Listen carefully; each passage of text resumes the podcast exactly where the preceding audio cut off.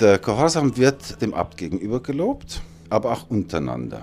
Wobei man muss sehen, dass wenn der Abt was anordnet oder wünscht, er eigentlich immer den Blick auf das Heil des einzelnen Menschen richtet.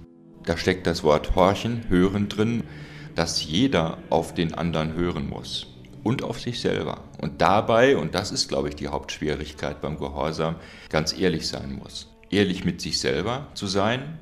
Wenn man ehrlich ist, dann muss man sagen, das fällt nicht leicht, so das eigene Ego hintanzustellen, was vor allen Dingen dann dazu dient, dass ich mit der Gemeinschaft ja eine Eins bin.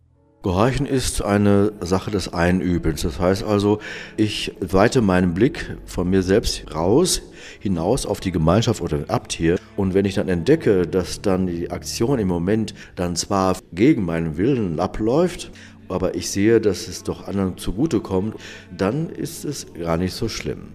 Das ist letztendlich ein Mittel, um ja frei zu werden von seinen eigenen Egoismen. In Wirklichkeit heißt es, ich gehe in den Spuren der Regel und dann wird das Ganze schon viel luftiger. Dann ist das nicht ein trauriges Muss, sondern ich laufe in dieser Spur mit den anderen zusammen. Und da kann ich nicht ausscheren und jetzt heute Abend einfach abhauen und irgendwo hinfahren, sondern wenn, dann müsste ich einen Grund angeben und das besprechen und absprechen. Am Anfang sieht man den Gehorsam eher als Einengung oder Reglementierung, aber im Laufe der Zeit wird man dann gewahr, dass das eigentlich eine, eine Schleiffunktion hat, um wir Sachen heiliger zu werden, modern ausgedrückt ganzheitlicher oder heil zu werden.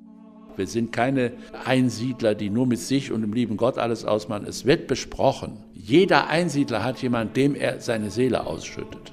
Anders geht das nicht.